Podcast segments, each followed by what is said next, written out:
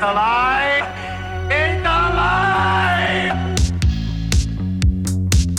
cabine des curiosités, Alexandre Berly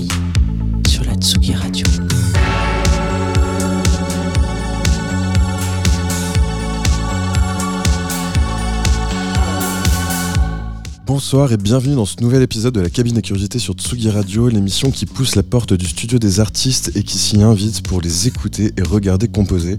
J'ai le plaisir de recevoir aujourd'hui le duo Principles of Geometry. Ensemble, nous allons monter le fil de leur carrière et revenir avec eux sur les coulisses de la production de leurs disques, comme leur approche de la création. Bonsoir Guillaume et Jérémy. Bonsoir, Hello. Merci beaucoup d'avoir répondu présent à notre invitation. Pour les auditeurs et les auditrices qui ne vous connaîtraient pas encore, je vais rappeler quelques éléments de votre biographie. Vous êtes tous les deux originaires de Lille, vous avez commencé la musique en étant influencé par aussi bien John Carpenter que Warp ou le label Scam, donc des labels anglais et des jingles de VHS. Vous avez sorti pour l'instant 5 albums, tous chez Tiger Sushi Records, dont le premier en 2005 autotitré Principles of Geometry, Lazare en 2007, Burn the Land, Bold the Oceans en 2012, Mainstream en 2014 et l'alphabet que je n'appellerai dire pas. Le titre en, dire le titre en entier, normalement. On Ah, le laissera, d'accord. On On ne le dira pas. Si, si. A, B, C, D, E, F, G, H, I, J, K, L, M, N, O, P, Q, R, S, T, U, V, W, X, Y, Z. En 2022, vous avez, omis- vous avez aussi commis un certain nombre de remixes au cours de votre carrière, que ce soit pour Pony Hawks, Monsieur Oiseau, Joachim, Château-Marmont, Rhône ou Sébastien Tellier, pour en citer quelques-uns. Je vous propose de débuter l'émission en écoutant le morceau d'ouverture de votre dernière EP Pinta, la centième sortie du label qui est sortie le 30 octobre dernier. On écoute tout de suite Glower sur Tsugi Radio.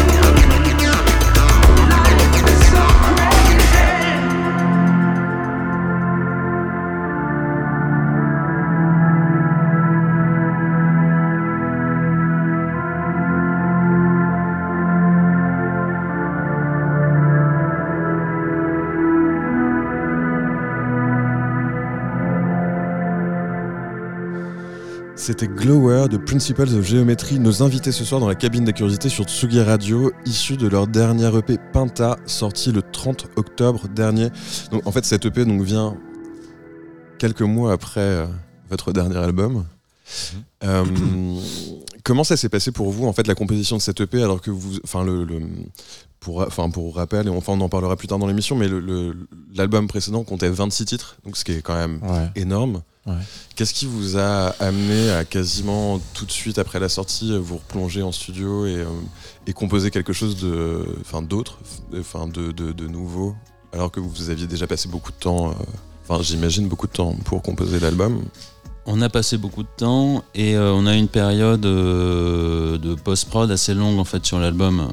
Euh, tant euh, l'artwork que le pressage des disques, justement, on a parlé pendant la pause euh, pour nous, qui été très longue. Et il y, y a un rapport à l'instantanéité euh, ces temps-ci, on a envie que ça sorte très vite, enfin, pas envie que ça, ça sorte très vite, mais envie de le partager très très vite. Et après la sortie de l'album, il y a une petite frustration parce qu'on trouvait que les, les- les étapes étaient trop longues à, à notre goût. Donc on s'est vite euh, remis à faire de la musique. Sans prendre de outtakes euh, de, de ce qu'on avait pu faire sur l'album, on, on est reparti sur de, de, de nouveaux morceaux. Donc Ouais. euh, moi, c'était une envie euh, physique. Ouais. Et c'était euh, envie de faire quelque chose de nouveau, effectivement, si euh, le, le temps de l'album a pris plus de temps qu'escompté et vous a peut-être fait un peu frustré finalement. C'était aussi le- l'envie de battre le fer pendant qu'il était chaud de la créativité. et, euh, Oui, puis il faut, faut savoir que l'album ABCDE, etc. euh, Ah, donc on a le droit de. Non, mais on n'a a- pas le droit de résumer. On avait moi- dit qu'on résumait pas nous, le on a le titre droit. de l'album. Nous, on a le droit. Oui, on, nous, on a le droit. Euh, il est arrivé après un- une longue période d'absence au niveau de la, cré- enfin, au niveau de la Mhm. création. Enfin, on a fait des choses, mais qui nous ont pas plu. Et donc, c'est vrai qu'en faisant cet album-là, on a un petit peu euh, décoincé des choses. Donc, euh, quand on a eu la possibilité de se remettre à, à composer très vite, ça a été, euh, bah, ça a été enthousiasmant. Donc, on était, enfin voilà, donc on était, ouais, on a voulu battre le fer, battre le fer chaud. Et est-ce que vous approchez la composition, enfin la composition et la production d'un EP de 5 titres comme ça euh, de manière différente que, le, que celle d'un album, enfin la construction d'une narration euh, peut-être un peu plus pleine euh, Alors c'est assez compliqué parce qu'il y a, il y a deux, deux phases. Il y a la phase de composition pure et il y a aussi le, je veux dire l'idée, l'histoire qu'on va, va y mettre dedans. Je pense que le, le trait d'union avec l'album, ça a été la spontanéité parce que l'album c'est quand même fait au-delà du fait que ça ait pris beaucoup de temps à sortir. Mhm. On l'a fait de manière assez euh, spontanée, ça a été assez rapide. Ça a pris quelques mois, mais ça n'a pas pris deux ans. Enfin, la, la BCD, ça a pris quelques mois. C'était pas très très. Et euh, on a voulu euh, continuer à travailler dans ce sens-là, donc c'était pour nous une nouvelle, euh, un peu une nouvelle manière de travailler, c'est-à-dire qu'on s'est un peu euh, moins pris la tête peut-être? Ouais, enfin ça, je sais, ça c'est vrai que c'est compliqué, mais euh, ce qu'on a pensé faire depuis le début en, termes de musique, enfin quand on a fait l'album ABCD, c'est manifesté. Enfin, je croyais qu'on faisait cette musique-là depuis le début, mais en fait c'était des évidences pour nous, qui étaient peut-être pas des évidences pour tout le monde. Et puis à- à la composition des, des titres, cette évidence-là, euh, euh, ouais, on a voulu continuer à, à travailler dans ce sens. euh, donc, euh, est-ce qu'on, est-ce que le- le, l'album Penta, on l'a, on l'a vu d'une autre manière? C'est surtout que les morceaux, quand on les compose, ensuite, ils nous, ils nous renvoient un peu un format possible. Qu'est-ce que Mhm. ça peut être cette expérience-là? Qu'est-ce que ça peut être de faire 4-5 morceaux en une semaine? Euh, Bon, quand on sait qu'on en- sent qu'on en a encore sous le pied et qu'on a envie d'en composer plein, parce qu'on sait jamais le prochain sera peut-être encore autre chose, et puis qu'on est un peu accro aussi euh, à, faire, de faire des morceaux, puis à, trouver cette, euh, enfin voilà, ce- ce- cette, cette émotion. Donc, euh, donc euh, ouais, non, les, les- les- le Penta, il s'est fait, euh, il s'est fait comme ça. Je, je saurais pas dire. hein, c'est vrai, c'est compliqué ces questions.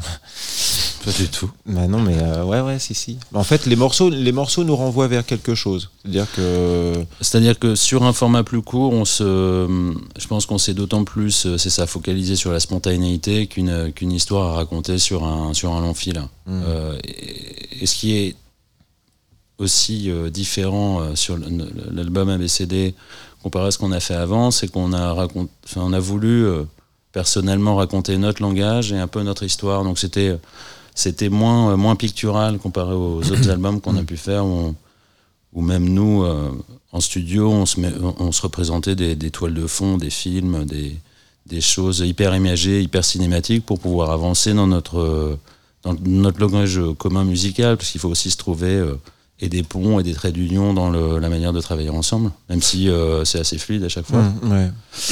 Mais Et- après, ça fait, ça fait sens aussi dans, dans le l'après euh, démarche de l'album précédent. C'est-à-dire que vous avez, vous avez complètement dispensé, enfin, d'une certaine manière, votre vocabulaire euh, à la fois textuel et musical dans cet album. Et le fait de se rendre compte, effectivement, comme tu le disais, Ouais, tu vois, de la musique que vous étiez en train de faire, enfin, un truc que vous faites. C'est peut-être justement grâce à l'album précédent que, Ouais. que vous, vous avez pu euh, mettre des mots sur des images ou des ressentis Ouais. ou Ouais, puis c'est se dire, euh, bah on peut, en fait, on fait ça, on y va, on, on- on le fait comme ça, donc il n'y a pas de, voilà, il a pas de, il y a une phase, il y a une phase quand même dans la composition euh, entre, entre Guillaume et moi où il y a une phase d'errance, hein, juste avant l'album ABCDEF, il y a une petite phase de- d'incertitude euh, sur ce qu'on veut faire, euh, etc. Et puis là, c'est devenu tellement limpide, donc on s'est dit que on allait continuer sur ce, sur ce trait-là, quoi. J'ai vu dans les crédits que le, le, le- l'EP, enfin c'est c'est un album pour Ouais, vous, c'est un EP. c'est un, enfin, c'est un EP, un mini-album, c'est Ouais. voilà. Enfin, ça avait été ça avait été masterisé par Noël Somerville qui était euh, qui a aussi masterisé Birds of Canada, Kraftwerk, My Bloody Valentine. Et enfin on va en parler juste après, mais c'est cette Enfin, en tout cas, pour My Bloody Valentine et Birds of Canada, ils sont aussi représentatifs d'une certaine période qui vous a influencé euh, Oui. Bien sûr, bien de sûr. manière assez prégnante. Ouais. C'était un, c'était une, c'était un vrai souhait de travailler avec ce- cette personne-là, ou c'était euh, une sorte de clin d'œil à vos influences. euh, Mais en même temps, un clin d'œil, mais ça suivait euh, pour l'album et l'EP euh, cette logique de spontanéité, d'aller euh, d'aller plus vite et de, de pas finalement pas faire semblant et d'aller.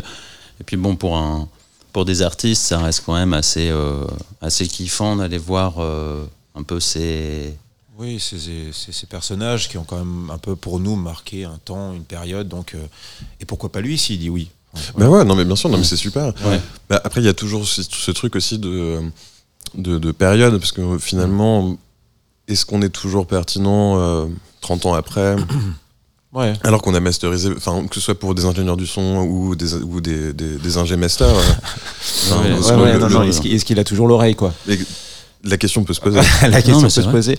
Après, on, on a discuté quand même avec lui. On n'est pas arrivé au premier mastering du premier coup, mais euh, c'est aussi quelque chose qu'on apprend quand on le fait, quoi. Euh, mais bon, euh, c'est- super de pouvoir bosser avec des gens qui ont, qui ont, qui ont fait des choses qu'on qu'on apprécie. Et voilà, donc on a l'impression de quelque part continuer à faire vivre aussi. Ouais, mais il y a une filiation qui est tout à fait logique et naturelle finalement. Ouais. Non, mais c'est très chouette. En, en préparant cette émission, donc, je, vous ai demandé, je vous ai demandé de m'envoyer plusieurs morceaux qui ont pu donc, vous inspirer, vous influencer Mhm. euh, dans votre approche et, euh, enfin, euh, dans votre goût de, de la musique en général. Et parmi eux se trouvait donc, le morceau White Waiter de Birds of Canada. Pour euh, ceux qui ne connaîtraient pas, Birds of Canada, c'est un duo écossais qui est actif depuis les années 80, majeur dans l'histoire de la musique électronique, notamment de l'IDM, Intelligent Dance Music, qui ont travaillé sur euh, Warp, enfin qui ont travaillé, oui travaillé, mais enfin sorti des disques sur Warp, Scam et euh, leur propre label Music 70. Je vous propose donc d'écouter le morceau et on en parle ensemble euh, juste après.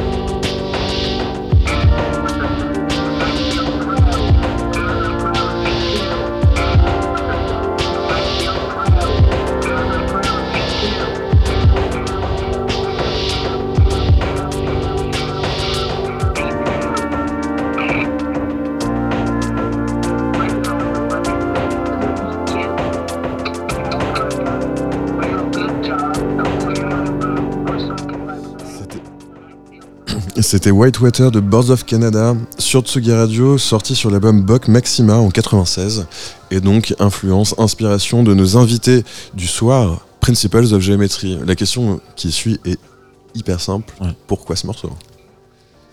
Qu'est-ce qui vous a touché? Qu'est-ce qui, En quoi ça vous a influencé, Euh, inspiré? Je pense. Enfin, c'est un morceau qui a tout. Pour nous. Euh, pas, pas dans l'absolu. euh, que ce soit au niveau de la rythmique, des, des pads, des harmoniques, de la construction avec le sample. euh, ensuite de la rythmique qui se révèle à la fin, donc comme ça une deuxième lecture, une lecture supplémentaire, plus les flûtes euh, à la fin, c'est, enfin, euh, voilà, intrinsèquement le morceau pour moi il est idéal et il est complet. Donc il faut finalement, pour nous, pas grand chose. Ouais. un peu de bon goût, mais il faut, faut- il faut pas grand chose. Et à côté de ça, il y a aussi un rapport. on- quand on s'est finalement connu il y a maintenant quelques Ouais. années, Ouais. quelques années. Je pense qu'on a vachement, euh, on a vachement partagé sur Boards of Canada, sur Warp, Taker. Amor, ça a été le. En fait, le- on s'est connus à travers la musique. Mhm. On se croisait professionnellement et on a échangé autour de la musique. Et c'est vrai que c'est le, très post-adolescent, c'est-à-dire que c'est un peu de la, de la mesure de caquette, quoi. Moi, je connais ça. Toi, c'est- hop, on. On allait quand même jusqu'à se faire des compiles quand même. On se faisait des compiles en plus. On s'échangeait des compiles en mini-disque à l'époque. Ah oui, donc c'est cette période-là. Enfin, Ouais, Ah, ouais, début 2000. Voilà, on a, Ouais, ouais. voilà, on a, on a échangé début 2000 euh, On- vachement et euh, on peut parler d'années. Hein. c'est- Ouais, ouais, ouais, il n'y a pas de problème. hein. J'ai quand même vingtaine 23 ans. Ouais, 27. et, euh, et donc, ça a été. Bon, déjà, le, le morceau est idéal et ça a été aussi un des terreaux de notre, notre rencontre, euh, Boards of Canada en particulier. Et pour conclure sur ce groupe-là précisément, alors ça, je, je parle plus pour moi, mais bon, je pense que Jérémy s'y retrouverait aussi. Mhm. C'est que je considère, euh, peut-être comme Chuck Berry euh, de l'autre côté de l'Atlantique, qu'il qui, qu'ils ont créé un, plus un style qu'un groupe en fait finalement à, à la fin. Il y a une avance, euh, une avance telle que ça a créé un style et qui, euh, qui en tous les cas pour moi, m'a vachement, euh, j'ai été imprégné de ça. Et c'est une musique euh, comme j'aime l'idée de la musique, c'est-à-dire qu'on l'écoute en, en s'écoutant soi-même. Voilà, aussi simplement que ça. Mais en plus, ils ont été extrêmement prolifiques. Il y a eu, il y a eu vraiment plein de, plein de Mm. disques, plein de périodes. Enfin, c'est, Ouais. c'est, c'est aussi chouette, euh, surtout, enfin, le, le- l'aspect dynamique. Enfin, il y avait un peu un, c'était assez punk en fait. Au final, il y avait beaucoup de, il y avait beaucoup de, d'enregistrements maison, beaucoup de, beaucoup de d'instantanéité finalement. Ouais, voilà. euh, enfin, C'est ouais, comme ce, qui, ce qui rejoint ce que vous disiez euh, juste avant par rapport à votre dernier EP. Mais C'est- C'est c'est ce qui se, c'est vrai, c'est ce qui euh, finalement euh, ressemble à la manière qu'on a de travailler ces derniers temps, c'est-à-dire que c'est plus calqué sur l'effet bedroom music, euh, que ce soit le début de Warp ou Reflex ou autre. c'est-à-dire que peu, on travaille avec entre guillemets peu de matériel. L'âge avançant, un peu plus de matériel peut-être que, juste un synthé et une boîte à rythme. Mais voilà, on, travaille sur des formats, sur, des formats comme si techniquement on travaillait dans une chambre. On essaie Après- de se limiter un maximum. Après, la différence entre euh, le- le- la fin des années 80, début des années 90, en termes de bedroom music et ce qu'on est capable de faire aujourd'hui, avec de, de par l'évolution du home studio, il y a quand même une certaine euh, évolution. Il y, a une, il y a euh, une certaine évolution, mais nous, ça nous a aussi, dans un sens, obligés à revenir sur vraiment du hardware Mhm. un maximum et se limiter un maximum. Enfin, on prend toujours du midi hein, quand même, on utilise Ouais, toujours ouais, on midi. du midi. ouais. Mais Après, voilà. le, le midi, ça vient des années 70. Oui, voilà, on est- on est- est euh, nos- on est nos- raccord. nos techniques de production n'ont pas vraiment évolué depuis 2005. En fait, on a fait toujours les choses de la même manière. Et juste pour finir sur, comment, enfin, du coup, vous échangiez des, hum, des compilations en mini disques. Ouais. Mais comment, que- qu'est-ce qui vous a fait sauter le pas de passer, enfin, de, de commencer à composer de la musique ensemble? En fait, euh, on travaillait tous les deux dans, des domaines. Moi, je travaillais dans un studio à Paris où on faisait, euh, enfin, mon patron faisait de la musique de pub, des trucs comme ça. Donc, j'étais un jeune ingénieur du son euh, à Paris. Et Guillaume travaillait aussi euh, un peu dans, ce domaine-là, dans le domaine de la publicité un petit peu. Et donc, le soir, dans le studio où je, où je travaillais, donc on échangeait sur la musique. Et puis, j'avais la possibilité de garder le studio la nuit. Donc, euh, c'est un- Pratique. pratique, ouais. Et puis en plus, c'était un studio euh, porte-maillot, avant Avenue de Villiers, bref. Et puis il y avait un peu de matos, pas beaucoup, mais il y avait quand même deux, trois trucs. Il devait y avoir un Juno 106, il y avoir deux, trois trucs. Et puis, euh, bah, on s'est dit, bah, tiens, on va rester, on va rester ensemble, on va essayer de faire un truc ou deux. Et puis, on a fait un truc, deux, trois, quatre, cinq. Et puis après, on a envoyé ça au, au label.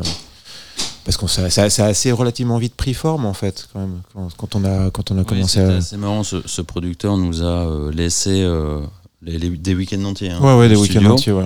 On faisait Euh, du dans, une, euh, dans une manière de fonctionner très années 80. C'est-à-dire que vous allez produire votre truc, après je vais prendre l'édition. Ah, c'est c'est. J'allais venir. Après, j'ai après, démissionné. Et euh, Ouais, oui, c'est ça, après euh, j'ai ça barré. avant la signature des on- contrats, du coup. Oui, voilà, avant Ouais, la signature ouais, des contrats, ouais, mais c'est- ça a été très compliqué à l'époque de Napster de faire comprendre à lui faire comprendre, alors qu'il avait gagné énormément d'argent en faisant de la, de la synchro de pub, euh, que, que maintenant ça fonctionnait plus comme ça. Il, il acceptait pas ce, ce discours-là. Ça marchait pas. Et juste rapidement, enfin, dans, le, dans vos influences, il y a aussi John Carpenter, enfin, qui est pas, enfin, qui est complètement différent de Birds of Canada, on va dire, dans le, dans le, dans l'esthétique et dans le, dans l'approche aussi. Ouais, ouais, dans l'approche. Et Est-ce que vous pouvez euh, développer un peu sur cette influence qui Enfin, c'est plus que le côté euh, 80s, euh, adolescence, euh, VHS, ou c'est euh, En fait, moi, comme Jay, enfin, moi personnellement, ça a été le le, pro- le, le premier souvenir hyper cathartique de, de, de, de musique sur de l'image. J'ai dû voir euh, New York 97 euh, en bêta euh, à l'époque, dans les années 80, et ça m'a complètement euh, bouleversé. Le film est d'une lenteur absolue, quoi. et la musique porte tout le film. Absolument tout le film. un peu comme un western. hein. Oui, c'est exactement un western. C'est un, Ouais, western futuriste, quoi. Oui, c'est moderne. Et euh, de là, je- je- je- on a vite identifié euh, que qu'on avait besoin à chaque fois d'avoir un rapport très imagé à la musique, c'est-à-dire. Et que euh, au début, au tout début de notre rencontre, au-delà du fait qu'on écoutait beaucoup de musique électronique, quand on pensait à un format projet, on se disait tiens, on va faire du John Carpenter. Ça peut être. euh, Bah, en plus, il y a un côté super cool par, par rapport à son approche et la, et la vôtre par extension, c'est le fait de faire un film ou d'imaginer un film et de devoir faire la musique par manque de budget Mhm. en fait et du coup enfin le, le côté DIY est super super euh, imprégné en fait de son travail Ouais, je sais pas si c'est décorrélé la musique euh, de, de, de, de l'image, mais il y y a un truc dans la musique de John Carpenter où on, où on sent, où on sent la, la- on sent l'histoire. Enfin, ça, ça, ça crée des images euh, dans l'esprit euh, très vite. Donc c'est ça aussi qui nous a beaucoup plu. Mais, enfin il a, il a parlé à énormément de générations de, Ouais. de, de producteurs et de productrices de musique et de musique électronique a fortiori enfin Ouais. c'est un peu le, c'est un peu le Morricone de la VHS quoi il y a, il y a un truc euh, mais euh, on va faire un petit saut dans le temps et c'est un peu le moment Michel Drucker de l'émission mais on va on va revenir sur sur votre premier disque qui est sorti en 2005 Ouais. sobrement intitulé Principles of Geometry je vous euh, je vous propose d'en écouter le premier titre Harp Center et on en parle juste ensuite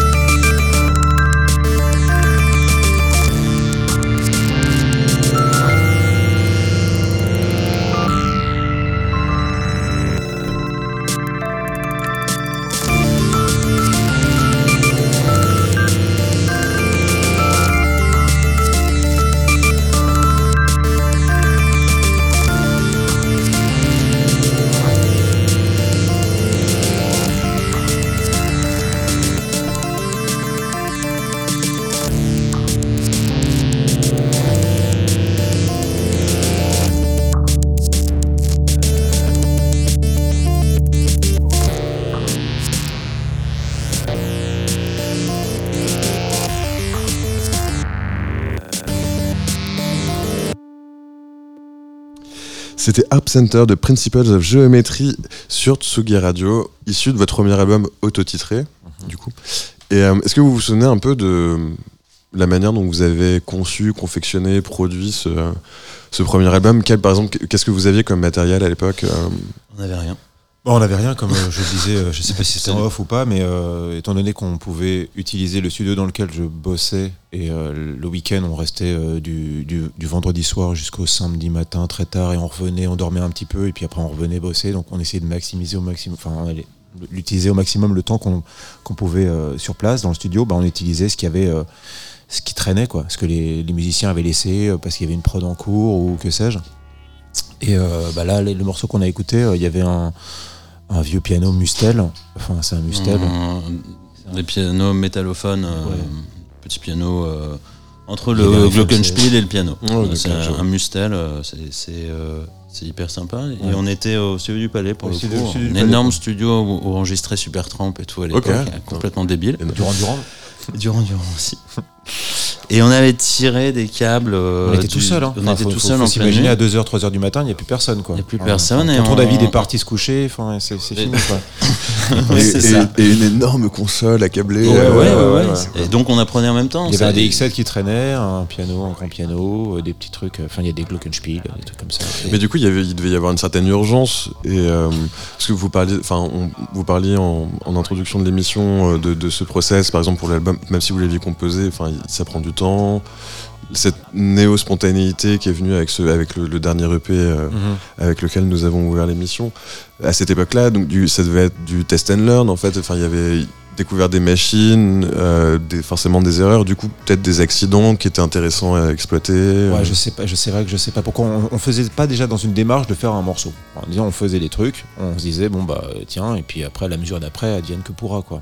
Mais euh, on allait de mesure en mesure comme ça jusqu'au bout d'un moment puis enfin les je sais pas si c'est le fait que la, la rencontre ait fonctionné avec Guillaume, mais quand, quand on a fait les premières choses, elles ont pas beaucoup bougé. Là, on a écouté Herb Center, euh, ça, ça nous a pris un week-end euh, à le faire. Euh, on n'avait jamais fait de musique ensemble avant. Enfin, on faisait pas vraiment particulièrement de la musique avant non plus. Enfin, je veux dire, on aimait ça, mais on n'avait jamais mis les toits dans des dans des machines pour faire des productions personnelles ou quoi que ce soit. Donc, euh, je sais pas, ça a vite, ça a vite matché comme ça. Donc, euh, Et c'est marrant parce que l'album date de 2005. ouais. Et euh, c'est un peu la période où justement il y avait un désintérêt en fait des producteurs pour le hardware Ouais. parce que tout le monde pensait que l'avenir c'était les VST, enfin en Mm. tout cas les, enfin, les, les instruments virtuels, et que en fait ça servait à rien de s'encombrer euh, de machines euh, qui tombaient souvent en rade, qui étaient pas fiables, qui étaient bah, malgré tout un peu chères, même si les prix sont dérisoires versus aujourd'hui. Ouais.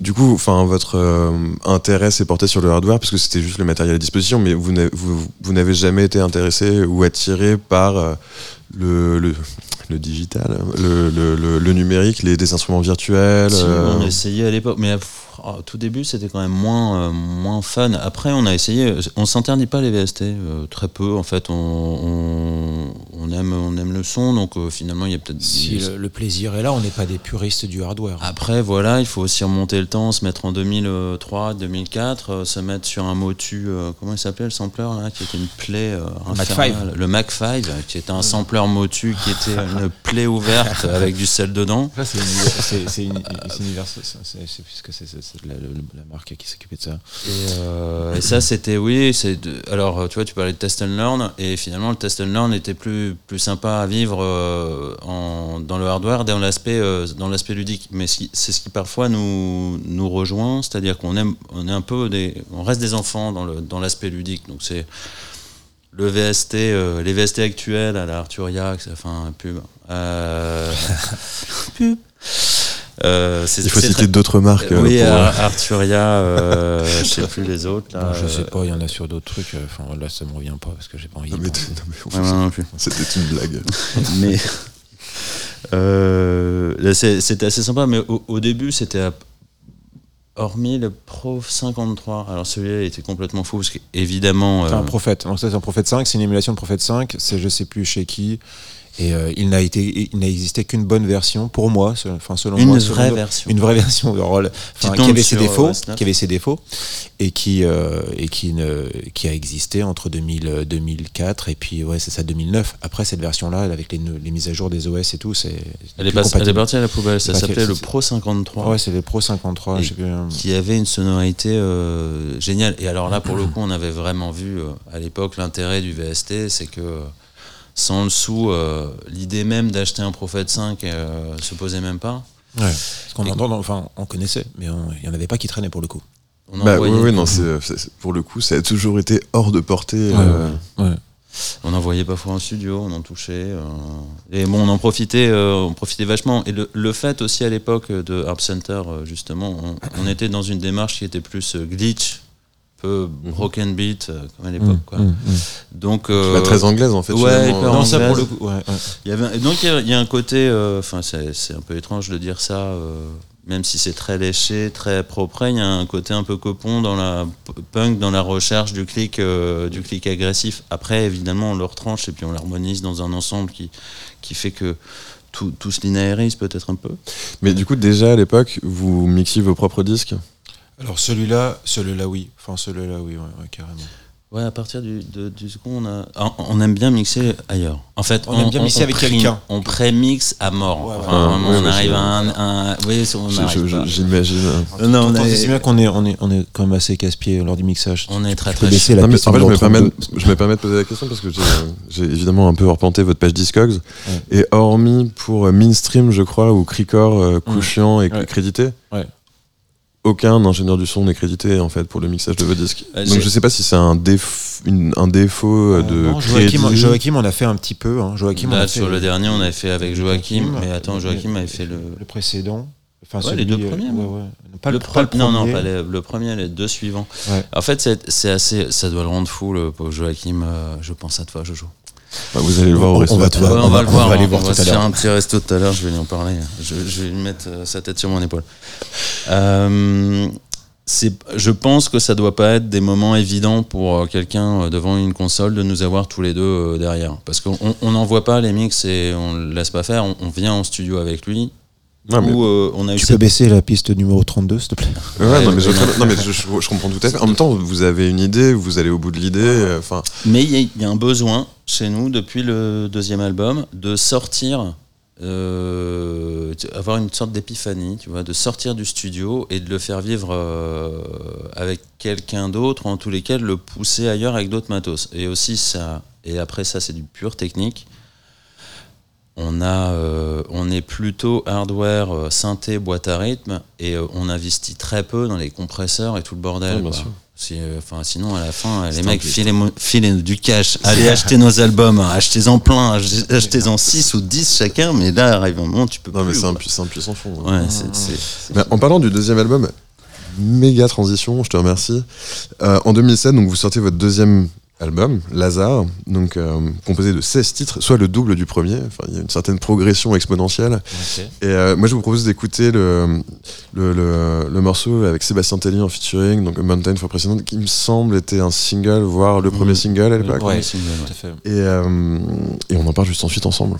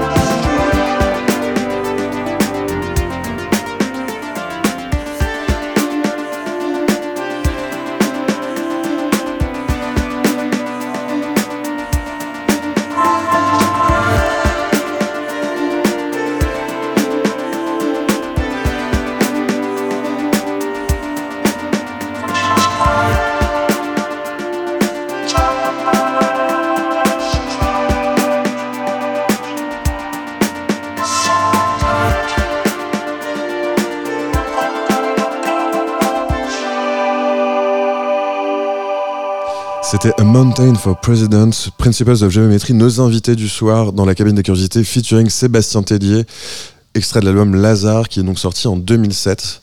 Comment euh, comment ça s'est fait la rencontre avec avec euh, Tellier? Enfin parce que l'album précédent il y avait zéro featuring, Ouais. me semble-t-il. Ouais.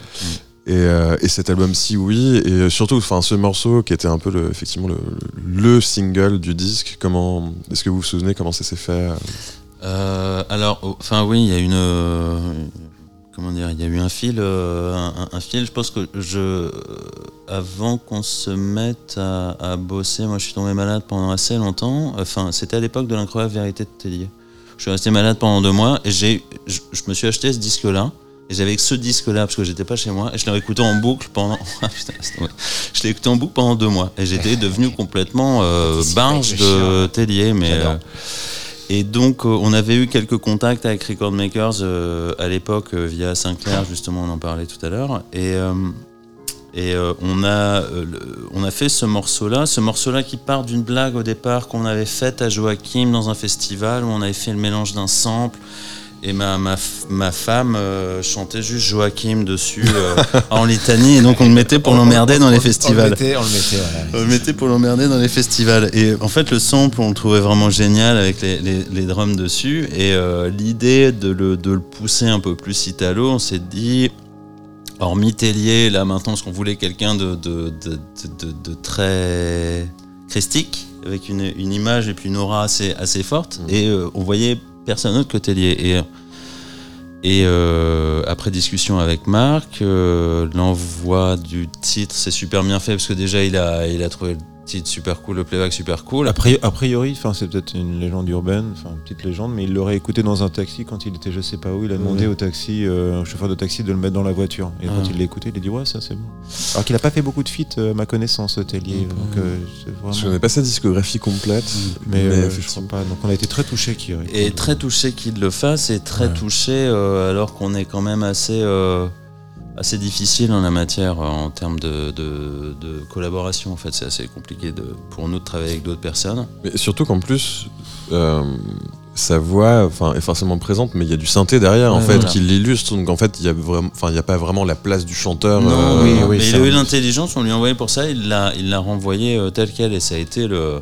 Ça matchait bien avec les ouais, accords. ça a été un coup de Ouais. cœur. C'est Ouais, un mais- mélange accord euh, qu'on avait placé avec la voix dessus. Donc, euh, puis il a bien compris le track. Ah parce mais que- ça fonctionne, ça fonctionne super bien. Moi je me demandais si c'était genre, enfin s'il y avait un envoi de bus derrière en fait qui venait euh, Mm. activer le synthé euh, Non, juste non, non, en la fait, voix. les- ou- enfin- les- les- le playback, il existe déjà avec les synthés. Donc, il, Ok. a chanté, Ah ouais, il, mais a c'est- chanté, il a chanté sur les nappes. Ah mais c'est incroyable, ça marche vraiment Ah très ouais. très bien. hein. Ouais, il a fait un boulot de dingue euh, là-dessus. Et, et donc, enfin, je- on, disait euh, hors antenne, mais enfin, on sent dans cet album une dimension un peu plus rock et un peu plus, enfin, presque krautrock pour certains Mm. morceaux. Mm. C'est aussi euh, un style de musique qui vous touche. c'est- plus l'émulation de la scène de l'époque avec, euh, enfin, euh, Guillaume, tu parlais de Pony Hawks aussi, Ouais. qui était signé sur Tiger Sushi. euh, Mm.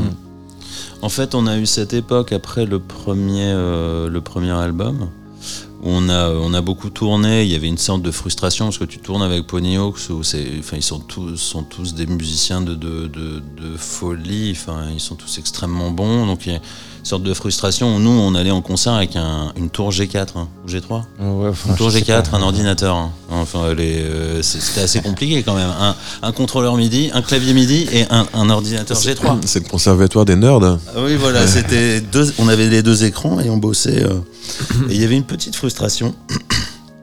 Et donc on a paramétré le- aussi l'album qui suivait dans une énergie qui était dans l'air du temps, avec aussi cette envie de pouvoir lui donner vie euh, en, en concert de manière un petit peu plus euh, imposante, quoi. Mm. En tous les cas, jou- en jouant plus de synthé, parce qu'il y avait vraiment une envie de notre part de, de faire ça. Et ça s'est pas trop mal passé. C'était une tournée assez sympa. On a fait beaucoup, évidemment, euh, beaucoup de premières parties de, de Tellier euh, grâce à ce titre-là. Et lui sortait Sexuality, donc. On était dans des salles blindées euh, dans la c'est- France. c'est- toujours sympathique. Ah, hein. C'était ouais, c'est carrément génial. Et euh, on avait la chance d'être accompagné parfois, euh, enfin c'est Vincent Tégère de, de Ouais, mais- qui a, qui a joué un peu de la batterie, pas sur l'album parce que ça avait été des produits mais en live ouais. Et puis il a donné pas mal d'idées après aux, aux batteurs qui ont, qui ont, qui ont qui ont suivi, parce qu'il- a, on- il a composé Des très entre- bons batteurs, Vincent Ouais, ouais, carrément. le meilleur. Vincent, le meilleur. Ouais, on adore, ouais, on adore Vincent, carrément. Puis on a été accompagné aussi avec Marc Kerr et d'autres personnes. Mais oui, mais Marc, euh, tout le monde l'adore, Marc Ouais, aussi. hein. euh, Marc le meilleur aussi.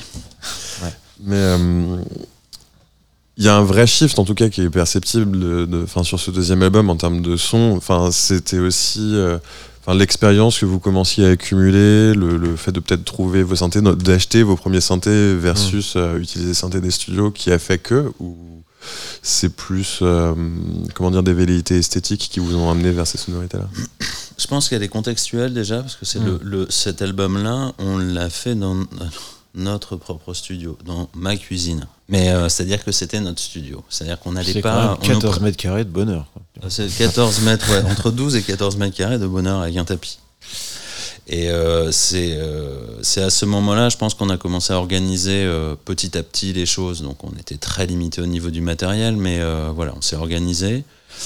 Et, et puis c'est from scratch quoi à chaque fois. C'est-à-dire qu'on a fait un album précédemment de- fait de qu'on considérait être fait de briques et de broc, mais avec du matériel de studio qu'on n'aurait jamais pu se payer. Et là, on revient sur le deuxième album juste avec un, un ordinateur, euh, deux synthés et, et, et- et voilà, notre puis, envie de bien euh, faire. Est-ce que c'est pas le, côté amateur entre guillemets, c'est-à-dire euh, découverte perpétuelle et non systémisation Oui, en voilà, fait, de la création qui fait que euh, forcément on sort des premiers cadres euh, Mm. qui ont été établis par le premier disque et qu'on les dépasse forcément de par le changement de paradigme en fait. Moi, je, je, je prends ma part de responsabilité dans le désir de toujours faire quelque chose qui soit pas ressemblant par rapport à ce qu'on a fait juste avant. Donc, euh, j'ai- j'ai- j'ai j'ai- j'ai un peu en horreur de- d'utiliser un schéma et de le réappliquer euh, pour la fois d'après. Enfin, ça, Ce je- qui parfois peut nous piéger. Ouais. C'est-à-dire que- qu'on on a pensé avoir fait le tour de, de la question, mais pas du tout. On l'a fait. C'est juste parce qu'on est resté 36 heures sur un son de, de Charlet, Et donc, d'une on- boîte à rythme. on On, pense qu'on a fait le tour on de la n'utilisera plus jamais ce son-là. Plus jamais, c'est terminé. Non, Sinon, est- c'est assez sinon- compliqué. On a une Vous avez l'air de vous poser beaucoup de questions quand même. Ouais, c'est très compliqué. Ouais, je sais pas. En tout cas, je... oui, beaucoup de questions. Non, je sais pas. Mais l'idée même de réutiliser des formules et donc du coup, ça perd, euh, ça perd l'idée première euh, pour Non, non, moi, mais je en tout cas, de, de- de la musique, qui est de- toucher quelque chose de. voilà. Mais du coup, est-ce que la limitation du setup, par exemple, peut vous aider en disant, par exemple, je- pour ce morceau, on, est, on va utiliser cette à rythme, ce synthé, ce synthé, Mhm. enfin, de, de, comment dire, de, de cumuler des, des, des, euh, des, accum- enfin, des, des, des, alg- des algorithmes, des, des formules. oui, des, Ouais. surtout, surtout des formules, parce que j'imagine que vous avez plus d'une boîte à rythme et plus d'un synthé, mais Bah, à l'époque du deuxième album, non.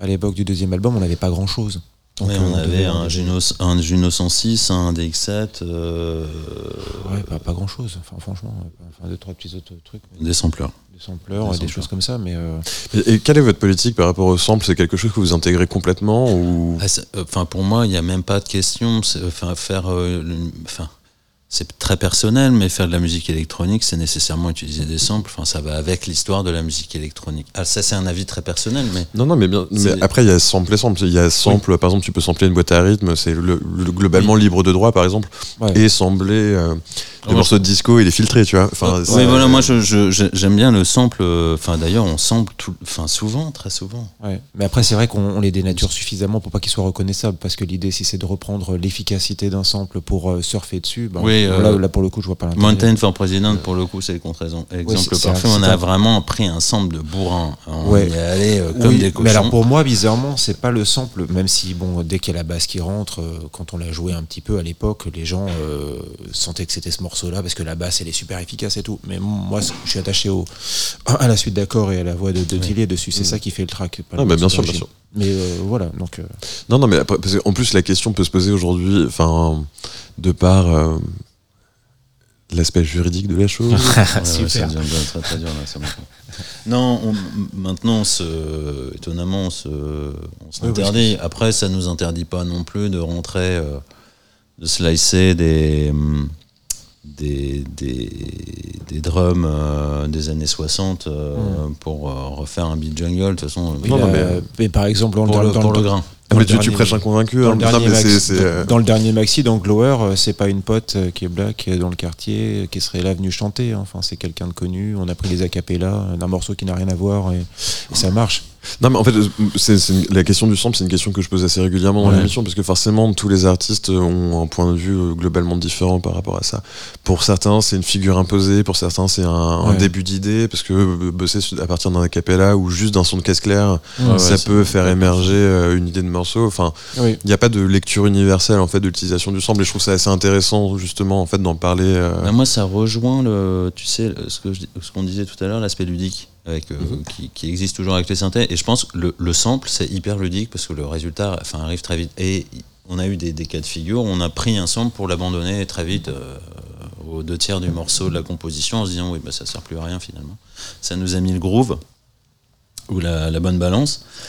Et euh, mais ça, c'est très drôle en fait à faire. C'est très très c'est très spontané en fait un sample. Tu, tu as une matière assez vivante et après. euh, Ouais, c'est une, une couleur en fait. Ouais. C'est une couleur de plus sur ta palette euh, que tu peux en plus on euh, n'est pas opposé, on n'est pas des puristes. hein. délier, euh, amalgamer avec autre chose, euh, filtrer. Je crois que même on avait, on avait slicé des bouts de Phil Collins dans le deuxième album. Dans oui, oui, énormément, énormément. On a On pris prenait, du le, on, on prenait le vinyle et puis on faisait. ting. on, on- on prenait. on mettait la tête de lecteur. On disait Oh, la tête de lecteur en rythme. Voilà, on, posait, hein. on, posait, on posait le diamant Super. sur une. En fait, on a fait tourner une rythmique. Je crois que c'est euh, le morceau euh, C'est dans Invisible, Invisible Touch ou pas? Non, même pas. Interstate Highway System, ça s'appelle. Ce c'était ça, c'était. Et en fait, on a fait une rythmique euh, à la Lindrum, alors avec des samples de Lindrum.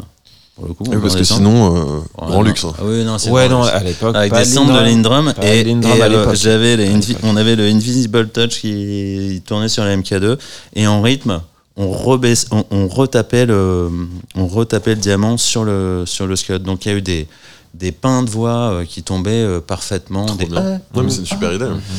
Bah, maintenant, on a une Lindrum. On n'a pas de voiture euh, très chère. Ouais, ouais.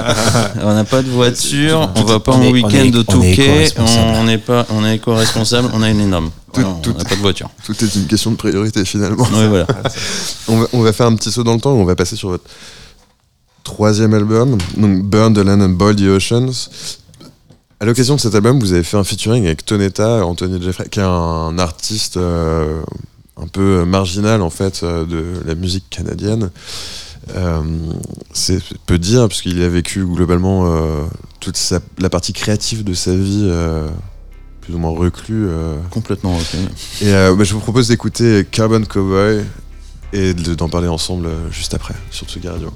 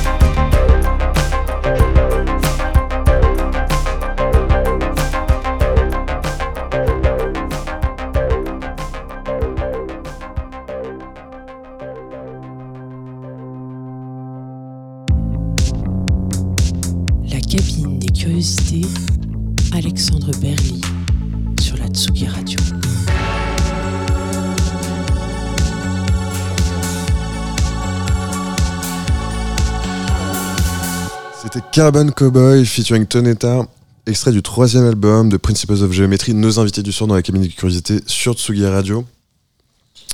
Et donc vous, vous me disiez hors antenne que ce morceau c'était plutôt une assemblage de samples Ouais. qu'un morceau vraiment joué par vos Pour, le, mains. pour, le- le déhanché, le groove, oui, c'est un assemblage de deux samples. Ensuite, il y a tous les synthés qu'on a rajoutés autour. Et la voix de Tonetta, qui elle aussi est un sample. Voilà, on va vous le dire euh, clairement. C'est un sample qui a été éclairé, il n'y a pas de souci. On lui a demandé de chanter sur le, mo- sur le morceau. Ok. Il Bah, nous- Cricor nous avait fait découvrir Tonetta. Donc, le, je ne me souviens plus du label de l'époque, là, là où on achetait les vinyles. Je sais, je sais plus, mais c'était un morceau qui était sur. euh, je sais plus quel album non plus. On Donc, a eu- acheté eu tous quand ces même- vinyles. Il y a eu quand même eu- un échange avec Tonetta. D'accord. Il y a un Et- échange avec Tonetta Ouais. et euh, finalement euh, on avait fait un test en tous les cas de placement avec en samplant un titre en disant bon voilà, Voilà, serait un bien peu- plutôt de le faire comme ça Fais-le comme ça. et euh, en l'envoyant et, euh, et au label et à Tonetta ils ont fait oh putain mais c'est super voilà Voilà, bien c'était très bien. Mais en fait, c'est une bribe d'un bout de morceau à lui, et puis qui est pas dans le même playback du tout, évidemment. Et puis ça, ça marchait, donc il dit bah ouais, c'est bon. Oh, ça marche très ça bien marche ça, très hein. bien comme ça. Mais c'est marrant parce que la démarche elle est quasiment similaire à quelque chose qu'on pourrait appliquer aujourd'hui avec l'intelligence artificielle en Ouais. fait. C'est-à-dire euh, réutiliser la voix de quelqu'un qu'on a entendu dans un disque en lui demandant de chanter comme sur le disque pour faire un morceau complètement original et finalement. Ouais. Sauf que vous aviez, vous aviez 15 ans d'avance en fait. merde Non, mais c'est vrai que c'est un assemblage de, de samples, ce morceau-là, ce qu'on se redisait en, en- en off. C'est vrai qu'on a. Il y a à la fin, c'est donc le clavier qui tourne. C'est. euh, c'est un sample aussi qu'on Ouais, ne de dira pas en antenne pour ne Ouais, pas partir euh, les- devant les tribunaux Il y a pas mal, il y a pas mal de samples additionnés. Donc euh, dans ce dans ce morceau. Mais comme tu disais que tu n'aimais pas reproduire les schémas euh, Ouais. qui étaient euh, déjà expérimentés, euh, Ouais. le fait d'avoir par exemple sur ce morceau utilisé énormément de samples et fait beaucoup de collages, même si agrémenté de synthé, c'est quelque chose qui vous a un peu désintéressé par la suite? Ou c'est à ce niveau là oui je pense Ouais. Ouais. À ce niveau-là, ouais. Ouais. Et, à plus le combo, euh, ce- le combo de ce, ce type de travail avec les samples, plus la, la- une voix un peu rock. euh, complètement rock. hein. Ouais, Enfin, mais on avait considéré avoir, fait le tour de la question. Peut-être à tort, mais, euh, mais complètement à tort même. Parce que Tonetta, il sent quand même le backroom. un hein. petit peu. Ouais, euh, ouais, ouais, ça sent le. Ça sent le cuir, quoi. Ça Enfin, sent le cuir et le satin en même temps. C'est c'est fleur de cuir, j'ai envie de dire. Et, euh, et euh, c'est vrai que ayant fait ça, on a eu l'impression d'avoir fait le tour de la question. C'est peut-être finalement une- un inconvénient chez nous de ne pas vouloir refaire, donc de peut-être pas assez creuser. Il faut qu'on en parle, bro. Ouais, je sais pas. Non, ça s'est décoincé un peu dans le dernier album, ça. Idée Mais en fait, la- parce que c'est c'est vrai aussi que parfois, en fait, euh, par, par rapport à une machine, on a l'impression d'avoir fait le tour parce que Mm. euh, naturellement, on va vers euh, telle manière de, l'utiliser ou tel patch ou preset parce que c'est celui Mm. qui nous parle le plus. Et donc, effectivement, il peut y avoir une certaine, euh, comment dire, un certain recul qui peut s'opérer vers, enfin, envers la dite machine parce qu'on on s'en lasse, même si je trouve ça très paradoxal de se laisser d'un synthétiseur. Oui, Mais, c'est un peu euh, plus compliqué. Mais je pense que c'est euh, au regard de la manière dont on travaillait avant, c'est- enfin c'était vraiment euh, doul- douloureux. Enfin ça l'est moins maintenant avec l'âge parce que tu commences à un petit peu euh, prendre sur toi. Mais il y a des fois c'est super douloureux la création. excuse-moi de rebondir là-dessus, mais enfin, du coup, très curiosité. euh, comment vous bossez? Enfin, c'est vous. Euh, L'un d'entre vous amène une idée et l'autre bondit dessus, ou vous générez les idées ensemble en studio Ouais, on génère les idées- C'est de, génère les c'est de la diplomatie Non, Non. ça alors non. C'est euh, c'est gémellaire, c'est euh, c'est ensemble. Jamais on travaille chacun de notre côté. Euh, on travaille, en- c'est très, euh, c'est très fusionnel. C'est devenu familial avec le temps, mon doudou. Ouais. non, mais c'est vrai qu'il est de son côté sur des synthés. Moi, je suis de mon côté avec des rythmes. Enfin, l'inverse peut exister, mais c'est moins, c'est moins fréquent. Et puis, euh, il fait quelque chose, je fais quelque chose, on fait quelque chose. Et puis, au bout d'un Ça moment, avance, chose euh, Du coup, vous, vous, vous jammez et vous Ouais. éditez après. euh, Ouais. Bon, on, on, jamme un bout ju- jusqu'au bout. Au moment où on se dit, là, on va peut-être figer cette idée, puis on va voir ce que, ce que, on va voir ce qu'on peut faire, ce qu'on peut Ouais. mettre Ouais, par-dessus. on se regroupe, on se on, regroupe, on se on pose dessus et puis on, avance un peu Mais bon, plus. c'est vrai que voilà, c'est ça. C'est ça. Il n'y a, pas de- il y a pas de diplomatie, il n'y a pas de réflexion. On, dit, on va essayer de faire ça et si on essayait de faire ça. On a cette chance en tous les cas de. Parler la même langue. Ouais, voilà. On a le même langage et on aime aller dans le même sens. Donc, euh, si jamais il y en a un qui trouve ça chiant, l'autre techniquement on trouve ça chiant très vite aussi. Oui, parce qu'en fait, tu, tu, euh, enfin, tu suggérais l'idée de certaines, d'une certaine difficulté parfois à fixer des idées, enfin, parler d'un, d'un charlet par exemple. Ouais, ouais. Mais euh, en fait, en renvoyant vers l'idée, enfin, on l'a pas encore abordé dans l'émission, ça arrive très rapidement, mais de l'alphabet que vous avez composé, euh, en fait, qui est aussi euh, un miroir, enfin, de votre culture, vos influences, de Mhm. votre vocabulaire musical et pas que. C'est aussi euh, hyper important en fait quand on est un duo de parler la même langue pour éviter de s'écharper en studio et qui est, enfin, ça peut parce que sur la longueur, Bah, ça, ça peut être compliqué parfois. Ça peut être super compliqué, mais on a, on parle pas le, enfin on parle la même langue, non. On est compl- on se complète complètement en fait. On n'est Hmm. pas, on n'a pas du tout, on n'est pas les mêmes profils, je pense. Enfin, on est un peu lunaires tous les deux. On est un peu difficile à vivre, je pense, et on est un peu post-ado encore euh, malgré notre âge. Mais euh, on se complète. On n'a pas les mêmes façons de, de- on n'a pas les mêmes parties de cerveau qui, qui s'agitent, et euh, et pourtant, pourtant on est un peu identiques. Mais c'est vrai qu'il y a aussi ce, le fait d'être avec quelqu'un qui te. On essaie toujours de se challenger soi-même pour donner le meilleur vis-à-vis de l'autre. Enfin, donc il y a, il y a une sorte de.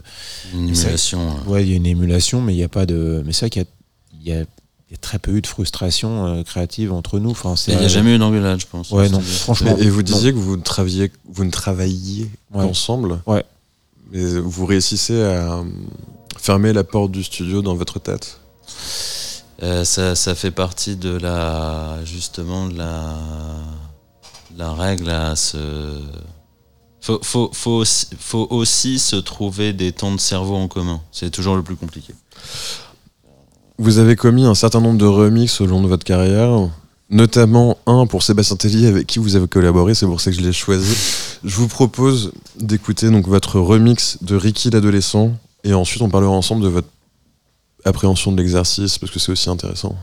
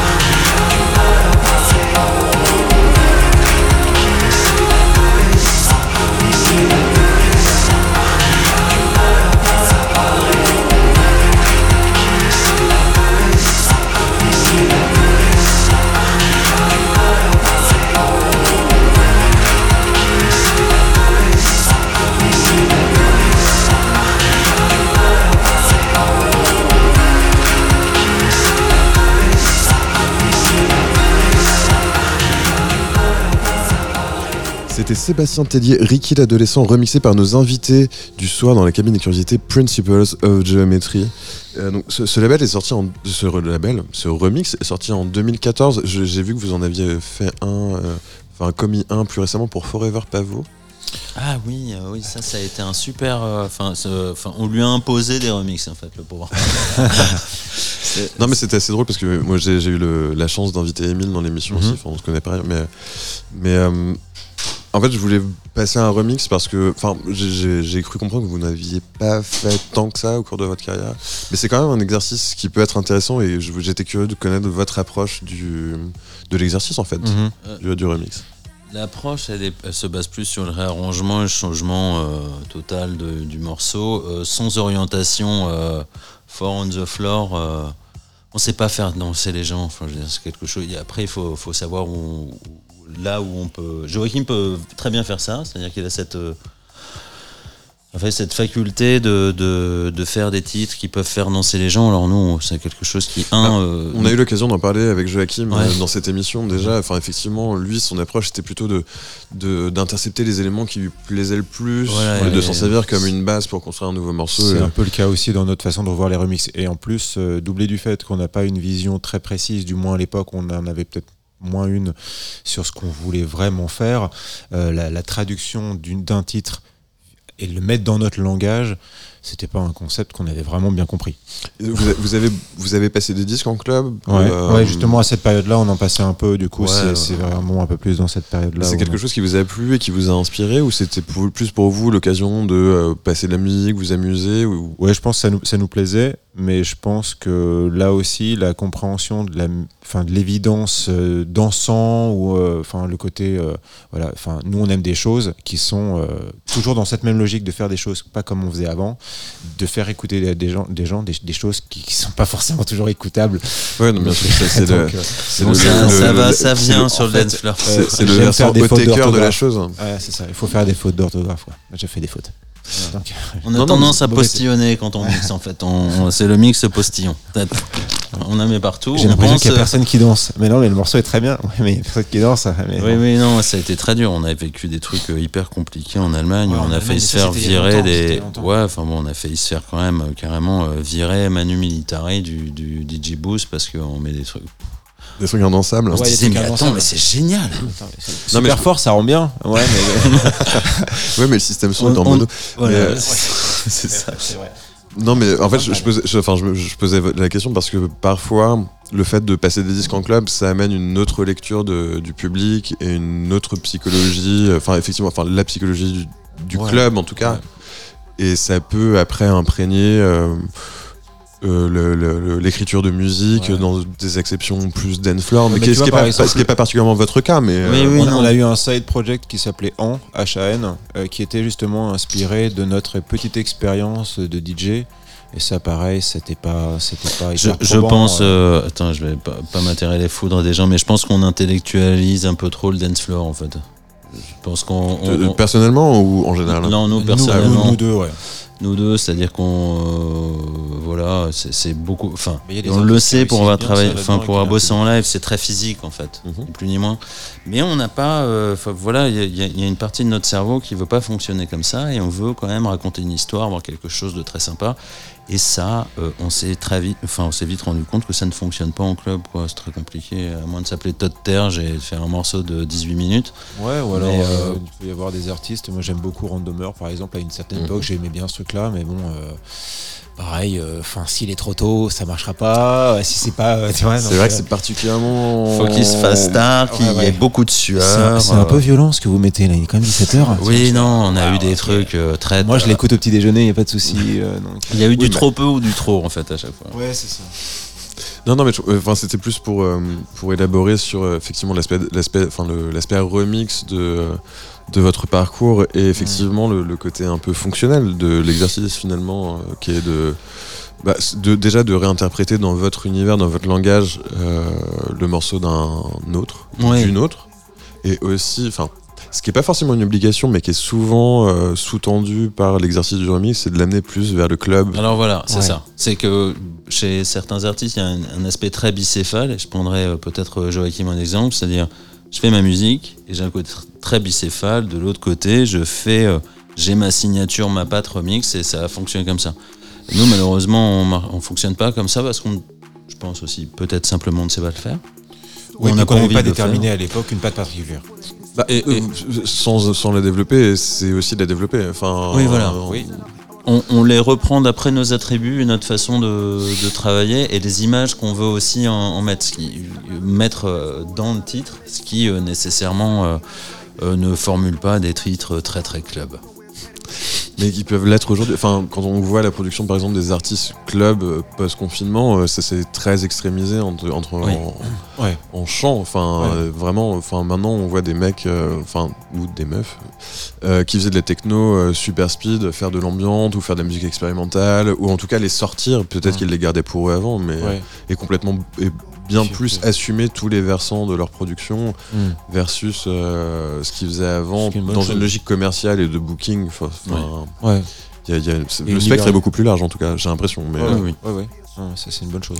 en parlant de spectre large, il est venu temps de se repencher donc sur votre dernier album, dont le titre est l'alphabet. Euh, je vous propose d'écouter le morceau Command Control, sorti en 2022, Ok. votre dernier album, et on en parle ensemble juste après.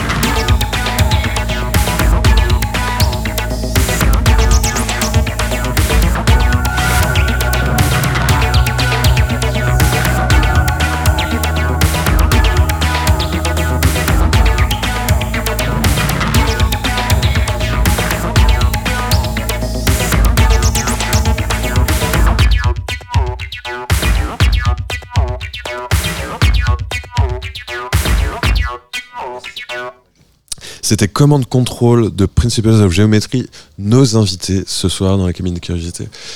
Euh, on en parlait en début d'émission. Votre dernier album, c'est votre alphabet.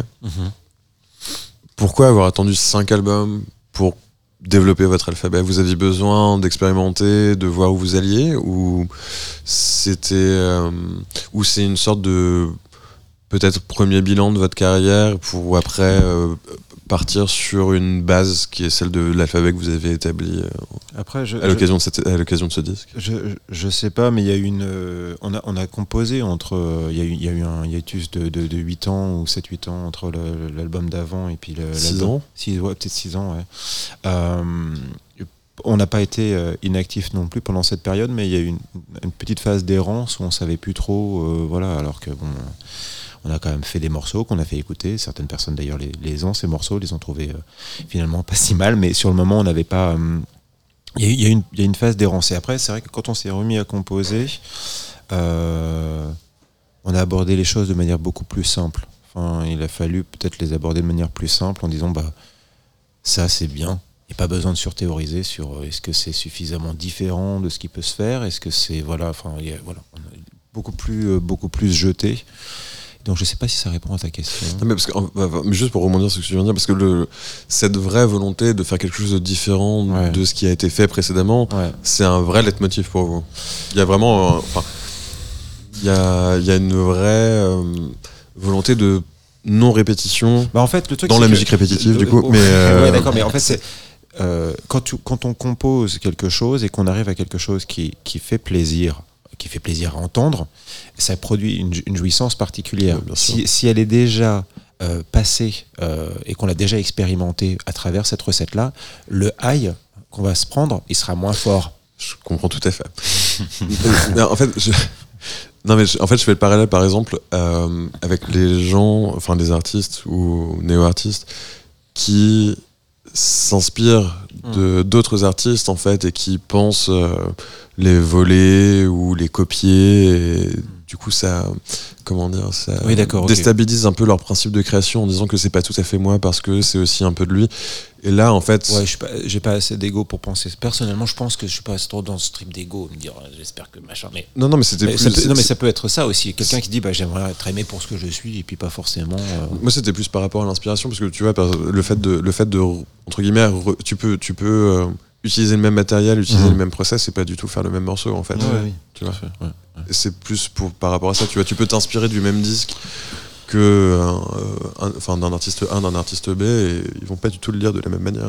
Bah, c'est plus la. Finalement, ça, ça prend euh, sa substance dans la méthode, plus dans la méthode, finalement, ces, derniers temps. C'est vrai qu'on a toujours euh, pensé, tellement on écoute cette musique-là, on a toujours pensé faire cette musique-là, mais en fait, on hybridait.